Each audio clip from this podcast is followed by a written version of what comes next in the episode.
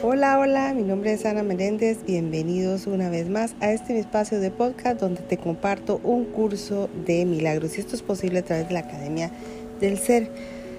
Quiero darle gracias a Dios al Espíritu Santo por la inmensa bendición de poder compartir con todos ustedes día a día cada lectura. Y hoy estamos en capítulo 16, iniciando en este capítulo como título El perdón de las ilusiones. Y la primera parte dice la verdad, empatía. La lectura de hoy dice, sentir empatía no significa que debas unirte al sufrimiento, pues el sufrimiento es precisamente lo que debes negarte a comprender. Unirse al sufrimiento de otro es la interpretación que el ego hace de la empatía, de la cual siempre se vale para entablar relaciones especiales en las que el sufrimiento se comparte. La capacidad de sentir empatía le es muy útil al Espíritu Santo siempre que permitas que la use a su manera. La manera en que la usa es muy diferente. Él no comprende el sufrimiento y su deseo es que enseñes que no es comprensible. Cuando se relaciona a, través de ti, Él no se relaciona con otro ego a través del tuyo. No se une en el dolor, pues comprende que curar el dolor no se logran con intentos ilusorios de unirte a Él y de aliviarlo compartiendo el desvarío. La prueba más clara de que la empatía, tal como el ego la usa, es destructiva reside en el hecho de que solo se aplica a un determinado tipo de problemas y ciertos individuos. Él mismo los selecciona y se une a ellos, pero nunca se une a nada, excepto para fortalecerse a sí mismo. Al haberse indicado con lo que cree entender, el ego se ve a sí mismo y procura expandirse compartiendo lo que es como él. No dejes que esta maniobra te engañe. El ego siempre utiliza la empatía para debilitar y, y debilitar es atacar. Tú no sabes lo que es la empatía, pero de esto puedes estar seguro. Solo con que te sentases calmadamente y permitieras que el Espíritu Santo se relacionase a través de ti, sentirías empatía por la fortaleza y de este modo tu fortaleza aumentaría, no tu debilidad. Tu papel consiste únicamente en recortar esto. No quieres que nada que tú consideres valioso sea lo que tiene lugar en una relación. No decides hacer nada a tu manera para deteriorarla o para crear armonía en ella. No sabes lo que es curar.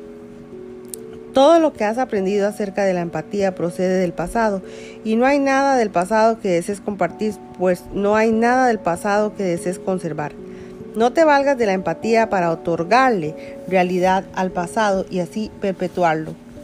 Hazte a un lado tranquilamente y deja que la curación se lleve a cabo por ti. Mantén un solo pensamiento en la mente y no lo pierdas de vista, por muy grande que sea la tentación de juzgar cualquier situación y de determinar tu reacción basándote en los juicios que has hecho de la misma.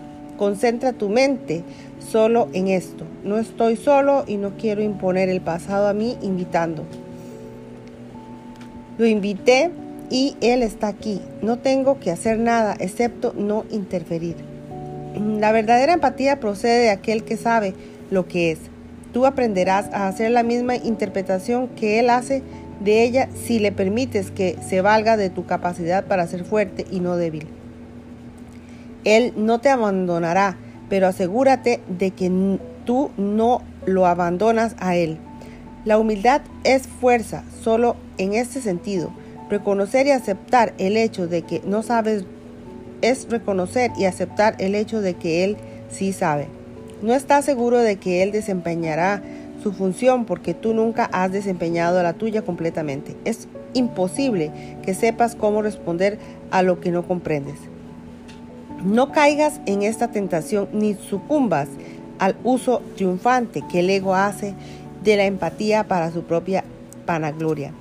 El triunfo de la debilidad no es lo que deseas ofrecerle a un hermano, sin embargo no reconoces otro triunfo que ese.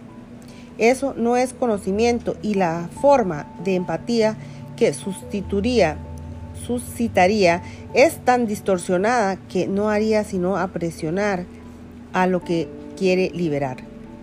Los que no han sido redimidos no pueden redimir, sin embargo tienen un redentor. No trates de ser maestro, tú eres el estudiante, él el maestro. No confundas tu papel con, con el suyo, pues eso nunca le brindará paz a nadie. Ofrécele tu capacidad de sentir empatía, pues lo que deseas compartir es su percepción y su fortaleza, y permite que Él te ofrezca su fortaleza y su percepción para que puedan ser compartidas a través de ti. El significado del amor se pierde en cualquier relación que vaya en busca de debilidad y espere encontrar amor en ella. El poder del amor, que es su significado, radica, radica en la fortaleza de Dios que la arropa y la bendice silenciosamente al envolverla en sus alas sanadoras. No intervengas en esto ni trates de reemplazarlo, reemplazarlo con un milagro tuyo. He dicho que si un hermano te pide que hagas algo que a ti te parece absurdo, que lo hagas. Pero ten por seguro que esto no significa que tengas que hacer algo que pudiera ocasionarte daño a ti o a él, pues lo que le hace daño a uno le hace daño al otro. Las peticiones absurdas son absurdas sencillamente porque son conflictivas, ya que siempre contienen ciertos elementos del deseo de ser especial. Solo el Espíritu Santo reconoce la necesidad, necesidades absurdas, así como las reales, y Él te enseñará cómo satisfacer las dos sin que ninguna quede excluida. Tú intentarás hacer esto únicamente en secreto y pensarás que al satisfacer las necesidades de uno, el otro no se ve afectado porque los mantiene separados y ocultos el uno del otro. No es ese el camino que debes seguir, pues no conducen ni la verdad ni a la vida. Ninguna necesidad quedará insatisfecha por mucho tiempo si la pones en manos de aquel cuya función es satisfacerla. Esa es una función, no la tuya. Él no satisfará, ninguna necesidad en secreto, pues quiere compartir todo lo que des a través de él. Por eso es por lo que lo da. Lo que tú das a través de él es para toda la afiliación, no solo para una parte de ella. Deja su función en sus manos, pues él la llevará a cabo solo con que lo invites a formar parte de tus relaciones e a bendecirlas por ti. Hasta aquí mis amores termina la lectura del día de hoy. Bendiciones, gracias, gracias. Nos veremos en una próxima lectura, Dios mediante.